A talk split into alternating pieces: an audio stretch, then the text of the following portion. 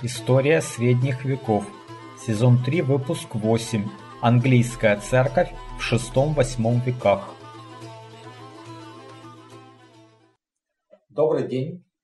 Меня зовут Валентин Хохлов, и это э, очередной выпуск из третьего сезона цикла об истории средних веков. А, напомню, что в этом сезоне мы говорим об истории э, Англии, даже уже об истории Британии. И мы рассмотрели уже всю череду событий от начала англосаксонского покорения Британии и до нормандского завоевания. А, и теперь будет ряд выпусков, посвященных а, историческому контексту той эпохи. А, я хочу напомнить, что у меня есть сообщество на сайте Patreon.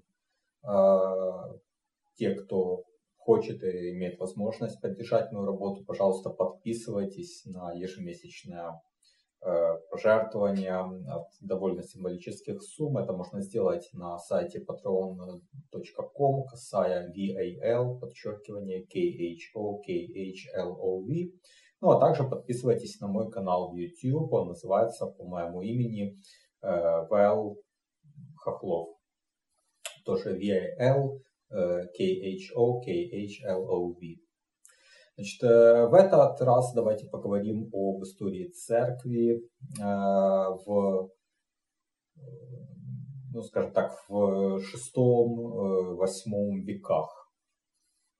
Значит, э, на момент переселения в Британию англосаксы были язычниками, и в отличие от некоторых других варваров, о которых мы говорили, но тех же франков, Э, которые покорили земли бывшей Западной Римской империи.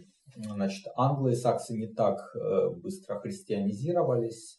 Э, значит, ну, в Британии, конечно же, была христианская церковь до того, как римляне покинули остров.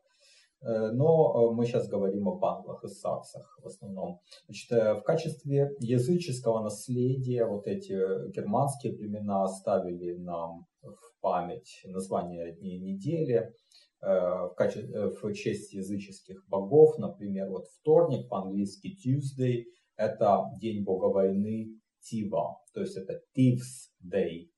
А среда – это Wednesday, но э, те, кто знает, как это пишется, через D оно пишется, да, то есть как бы Wednesday. И это в честь бога Одина или же э, Водена, то есть Wednesday, отсюда Wednesday. Значит, э, четверг это день бога Тора, ну, в языках англосаксов э, это Тунора, Tuners Day, Tuners Dag, Tuners Day, то есть Tuesday. А пятница это день богини Фриги, ну, Фриг Day или же Friday. Э, ну, а вы, должно быть, заметили, что э, есть параллели также с богами э, римского пантеона, потому что бог войны Марс а во многих романских языках Марди, да, это вторник, а бог торговли Меркурий, Меркуридис, среда, да, э, четверг э, Юпитер, жди э, в честь Юпитера, да, а это, ну, параллель с Тором какая-то, вот, а богиня, ну, я не знаю, можно ли провести параллель между Фригой и Венерой, но все-таки, да, вот эти вот четыре божества римского пантеона дали э, название аналогичным дням недели. И, кстати говоря, оставшиеся дни недели тоже имеют небесное происхождение. Понедельник э, Мандея в честь Луны, Мун, э, суббота в честь Сатурна, Сеттердек, Сеттердек, наверное, вот это так будет. И воскресенье это день Солнца, Саннадек или Суннадек, не знаю, как это правильно читается по-древнеанглийски. А, но вот это языческое наследие. А что касается христианизации Британии, то в конце VI века, вот как только ну, наметилось такое переселение англосаксов на территорию острова, то папа Григорий Великий озаботился их крещением. Но, скорее всего, конечно, его заботило расширение сферы своего влияния, потому что вот мы в первом сезоне сезоне, когда говорили об истории церкви, э, в раннем средневековье, то упомянули, что у пап было мало влияния за пределами Рима. Гальская церковь, испанская церковь были абсолютно от него независимыми, ну, формально, а может быть, какое-то лидерство признавали. Да и в итальянской церкви там архиепископ Милана был тоже очень влиятельным и вел себя довольно независимо. Так что вот э, папа, наверное, хотел расширить свое влияние э, за счет новых церквей, которые были бы подчинены ему. И вот в Англии это была первая проба Рима создать Э, церковь, подчиненную Риму. Значит, впоследствии этот опыт был повторен в Германии. Значит, Григорий Великий в 596 году направляет в Британию миссию под руководством Августина, который до того был приором монастыря святого Андрея в Риме. Э, Беда Достопочтенный пишет, что миссия отправилась из Рима в 14 году правления императора Маврикия. Насколько я помню, это был последний император в Константинополе, при котором официальным языком там оставалась латынь. То есть уже там в начале следующего Э, века, то есть 7 века, э, Ираклий изменит очень сильно э, Византийскую империю ведет греческий язык в качестве официального. Но вот то был еще конец, самый конец 6 века. И, судя по всему, это с августа 595 по август 596 года произошло, скорее всего, ближе к последней дате.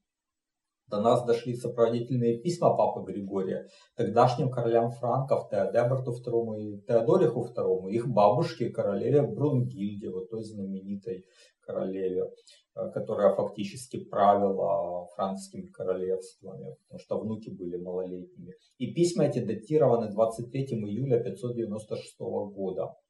Значит, миссия Августина была направлена в Кент. Это, в общем-то, не случайно. Король Кента Этельберт Э, самый мощный на то время правитель на юге Британии, третий брат Вальда.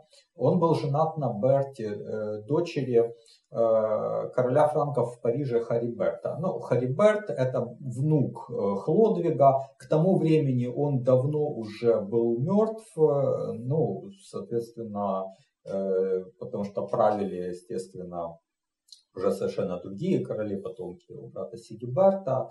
Э, но это, это для нас сейчас не важно. Важно то, что Берта, как дочь Хариберта, э, разумеется, была христианкой. Э, и через нее папа-то и рассчитывал действовать. Э, поначалу сам король Этельберт не сильно тепло принял э, Августина, даже встретился с ним под открытым небом. Почему? Потому что опасался, что в помещении применят какую-то магию, его там околдуют. Но король позволил миссии остаться в Кентербери. Там уже была христианская церковь святого Мартина. Вот как раз королева Берта была ее прихожанкой. Значит, Августин и его спутники вели спокойную, скромную жизнь, э, постепенно завоевывая авторитеты. Видимо, королева этому способствовала. И вот не позднее 601 года король Этельберт принял христианство. А некоторые датируют э, э, его крещение Рождеством 597 года. Потому как в июне следующего 598 года папа Григорий уже хвастался в письме патриарху Александрии, что в Британии крещено 10 тысяч язычников. Ну, правда, там не сказано о короле. Но в любом случае миссия Августина построила церковную организацию с центром в Кентербери. Это стало основой для новой церкви Англии. А Августин, вероятно, имел довольно большие амбиции, э, ну и консультировался с папой Григорием о расширении своего влияния. Папа запретил Августину в одиночку посвящать клириков в епископы. Э, для этого требовалось привлекать епископов из Галлии на первых порах. И также ясно указал Августину, что его юрисдикция не распространяется на Галлию. Главой церкви Галлии на тот момент был епископ Арля. Значит, э, однако в письме папы указано, что Августину подчинены существующие епископы Британии. Из этого можно заключить, что там э, существовала христианская церковь, но это вот логично, что она была еще в римские времена, и она сохранилась, и у нее были какие-то свои епископы. Вот этих епископов папа подчинил Августину. Э, но тут следует учесть, что эта церковь, она не была, э, как бы римско-католическая, как бы мы сказали. Вот условно назовем эту церковь ирландской. Это не совсем точный термин, но вот э, просто для цели вот развлечения церкви, которую строил Августин, и церкви, которая существовала э, до него, вот последнюю назовем ирландской, а первую назовем английской.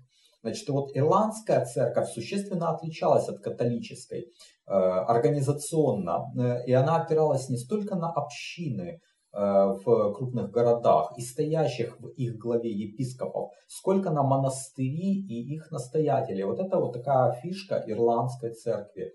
Не только в Англии, но и в Ирландии, естественно. Кроме того, в ирландской церкви по-другому рассчитывали дату Пасхи, поскольку вычисляли ее независимо от Рима. И вот после переселения англосаксов э, ирландская церковь не стала пытаться обратить их в христианство, а она базировалась в королевствах бриттов. И она также расширялась на север и запад, то есть в Шотландию и в Ирландию.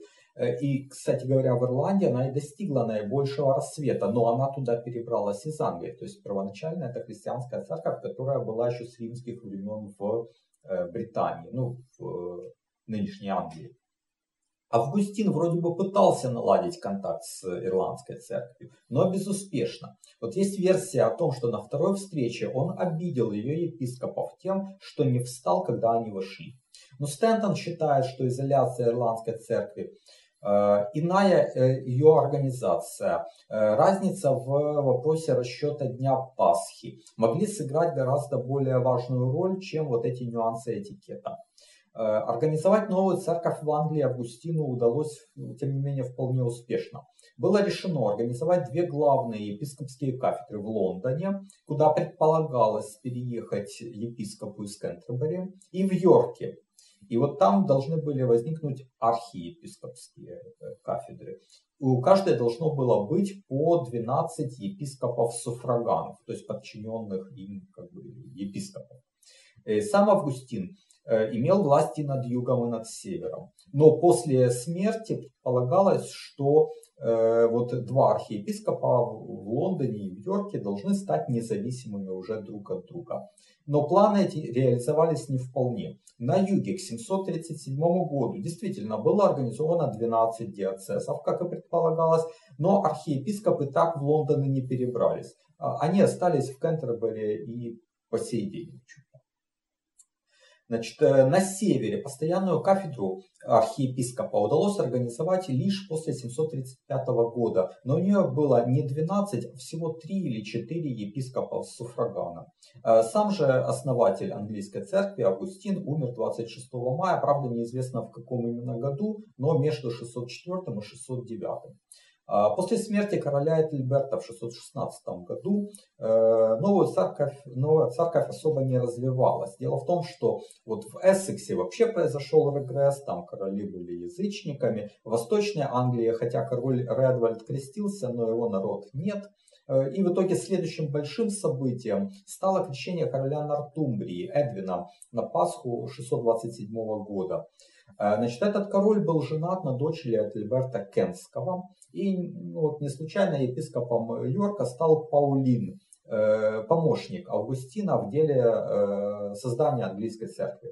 Паулин э, довольно активно развил деятельность по христианизации северных земель Англии, но его деятельность прекратилась в 632 году, когда Эдвин погиб в войне против Кадвалона, короля бриттов в Уэльсе, и Пенды, вот будущего короля Э, Мерсии. И Паулин тогда вернулся на юг. А после гибели Эдвина к властью на севере Англии пришел Освальд, который до того пребывал в изгнании в землях э, бриттов. Ну, мы об этом говорили в предыдущих выпусках цикла. Значит, Освальд в тех землях принял крещение – но от ирландской церкви. И вот когда он занял престол, то пригласил ее клириков в Нортумбрию. Значит, с острова Иона, наиболее важного на тот момент центра ирландской церкви, прибыла группа под руководством Айдана, который стал епископом в Линдисфарне. Вот там была кафедра на тот момент, главная кафедра севера. Айдан разительно отличался от епископов католической церкви. Он был мистик, аскет, довольно равнодушный к роскоши, к политическому влиянию, которое давал его пост. Он был монахом, э, что в то время было довольно нетипично для епископата. И после его смерти в Нортумбрии епископами были другие выходцы с острова Иона. Финан до 660 года, затем Колман. Король Освил, который правил в то время уже в Нортумбрии, э, и также оказывал решающее влияние на все англосаксонские королевства. Он был назван Бетвальдой. Вот осенью 663 года он созывает церковный собор в Уитби. Его еще некоторые датируют 664 годом, возможно из-за того, что Беда начинал год с сентября, а собор вот был создан осенью. Значит, на этот собор прибыли представители как римской католической, ну то есть английской нашей терминологии, так и ирландской церкви по вопросу определения даты Пасхи, в котором обе партии не нашли согласия, король поддержал римскую церковь. И ключевым э, аргументом был авторитет престола святого Петра. И в результате ведущий деятель противоположной, то есть э, ирландской партии, епископ Колман, был вынужден оставить кафедру в Линдисфарне и удалиться в Ирландию. Но не следует думать, что ирландская партия была разгромлена. Скорее, те из ее числа, кто был готов идти на компромисс с римской партией, удержали свои позиции и включились в состав единой английской церкви. Вскоре после собора в Уитби главная кафедра Нортумбрии вновь вернулась в Йорк. Э, но после Паулина там не было епископа. Э, и вот на эту кафедру был поставлен э, Киадда, или же Чад. Брат его, Кед, был епископом Восточной Англии. И вот на соборе в Уитби был близок к ирландской партии. То есть видим, что эта партия сохранила влияние. И примерно вот во время собора в Уитби осенью 663 года умер архиепископ Кантерберийский. А в то время Рим, э, сам город Рим, был под властью византийского императора. И папа Виталин был э, вынужден прислушиваться к политике Константинополя. В 668 году он отправил в Англию Э, довольно немолодого уже 66-летнего грека Теодора, уроженца Тарсуса в Киликии. Это юго-восток нынешней Турции. Мы об этом говорили, когда говорили о крестовых походах, как раз там этот город фигурировал. Значит, вот э, Теодора папа посвятил в Риме в ранг архиепископа. Этот Теодор проявил выдающуюся активность и в течение года провел большие организационные перестановки, упорядочил управление английской церковью. Он убрал с важной кафедры в Йорке Кианту, э, но в качестве утешительного приза сделал его епископом Личфилда. Я напомню, это главная кафедра в Мерсии была епископская. Значит, в 672 году Теодор провел собор в Хертфорде, где наказал за симонию влиятельного епископа Уайна – он был епископом Винчестера.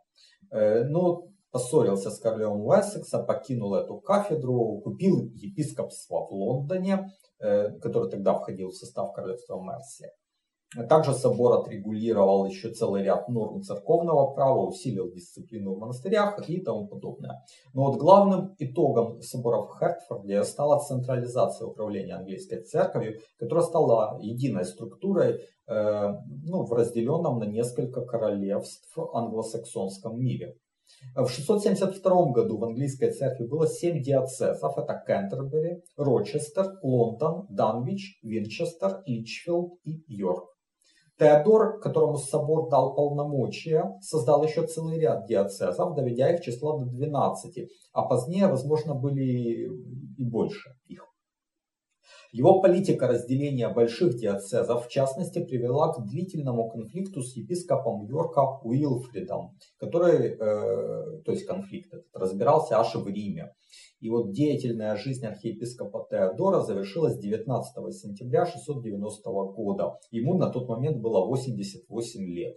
Его вклад в развитие английской церкви сопоставим со вкладом ее создателя Августина. Кроме вопросов организации и церковного права, он ввел ряд заимствований из римского и греческого права в светской сфере. Вот с тех пор в Англии стали распространены документы, которые называются хартия. Например, в случае дарения или пожалования чего-то.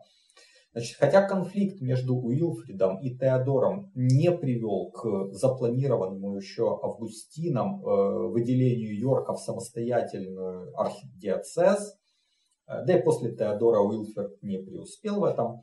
Но Йорк приобрел самостоятельность при его преемниках. В 735 году вот как раз епископу Эгберту был пожалован архиепископский паллий. Сделано это было в первую очередь, чтобы развивать английскую церковь в Нортумбрии, где диацезов было мало. Но упадок королевства Нортумбрия не способствовал развитию церкви. Стентон даже считает, что вот и, и Э, эту цель не достигли. И единство английской церкви, которая была ранее, подорвали, введя в Йорке независимый от Кентербери э, центр. И даже законсервировали разделение общества севера и юга на несколько столетий. То есть он критически оценивает вот э, создание независимой архиепископии в Йорке. Давайте еще пару слов скажем о церковной организации того времени. А церкви делились на три ранга. Вот высшим, высшим таким был э, главный Минстер, резиденция епископа. То есть ну, в нашей терминологии кафедральный собор. Кстати говоря, и в наше время слово Минстер используется в этом смысле в Йорке. Вот собор называется Минстер. А происходит оно, кстати говоря, от искаженного латинского монастериум. Были также еще обычные минстеры. Это средние церкви, заложенные королями или епископами. Часто рядом с ними были кладбища, и они были центром определенной церковной общины. И, наконец, самыми маленькими были полевые церкви, которые строились на новых распаханных землях и действовали в интересах локальной сельской общины. Но в конце 8 века еще были случаи, когда э, у общины вовсе не было церкви и службы служили в полях. Многие вот из этих меньших церквей, которые строились средства, э, на средства местной знати, э, попадали под влияние светских людей, которые даже могли влиять на назначение приходских священников. Впрочем, это было и на континенте. Вспомним практику светских аббатов и капелланов. Но в любом случае приходские священники сильно зависели экономически либо от патрона этой церкви, либо от местной общины, которая обеспечивала их материально. И вот с 7 века начинают проявляться два источника роста благосостояния церкви. Это добровольные пожертвования э, и зачастую часть имущества в завещании определяли люди. И определенный налог, который должен, должны были платить свободные землевладельцы в пользу приходской церкви. Вот этот налог не следует путать с десятиной, которая будет называться позднее тайт. Значит, о ней э, говорилось еще со времен архиепископа Теодора. И изначально э, вот, э, она рассматривалась как добровольное пожертвование сознательных христиан. Лишь три века спустя десятина превратилась в обязательный налог и вытеснила тот налог, о котором я говорил ранее. Значит, Эдгар Э, вероятно, был первым королем, который внес десятину в кодекс законов. Хотя, возможно, это было сделано в правление э, Этельреда недостойного. Параллельно с церковными общинами шло развитие монастырей. Изначально, когда они основывались богатыми светскими людьми, то те определяли правила существования монастырской общины. Епископ Уилфрид Йоркский, о котором говорилось уже ранее, был горячим сторонником устава святого Бенедикта и много способствовал тому, что в Англии с начала 8 века многие монастыри перешли на этот устав. В ранний период существовали смешанные монастыри, где жили в одной общине, хотя и раздельно, естественно, но в одной общине мужчины и женщины. Но эта практика прекратилась где-то в период нашествия викингов. Еще одна особенность ранних английских монастырей – это иногда они были семейными. То есть одна большая семья создавала якобы монастырскую общину, чтобы получить освобождение от налогов и повинностей, которое давалось монастырям. Вот уже около 20 лет я увлекаюсь историей средних веков, читаю книги и смотрю передачи, а недавно начал и сам создавать видео и подкасты на эту тему. Это мое хобби, и я создаю контент совершенно бесплатно. Но если у вас есть желание и возможность поддержать мой труд материально, то присоединяйтесь к моему сообществу на сайте Patreon. Оно называется по моему имени Вэл Хохлов. Patreon patreon.com косая VAL подчеркивание KHO KHLOV. Не забывайте подписываться и на мой канал в YouTube. Его можно найти также по моему имени Вэл Хохлов. Для 8 века также было характерно э, и то, что монастыри, даже которые не были основаны светскими магнатами, переходили под их покровительство. Это было вот, сопоставимо как раз с практикой светских аббатов на континенте, которую мы вот видели, особенно она развивалась в период э, Каролингской империи IX века. А, но все-таки в Англии большая часть монастырей в 8 веке находилась в подчинении епископов соответствующего диацеза.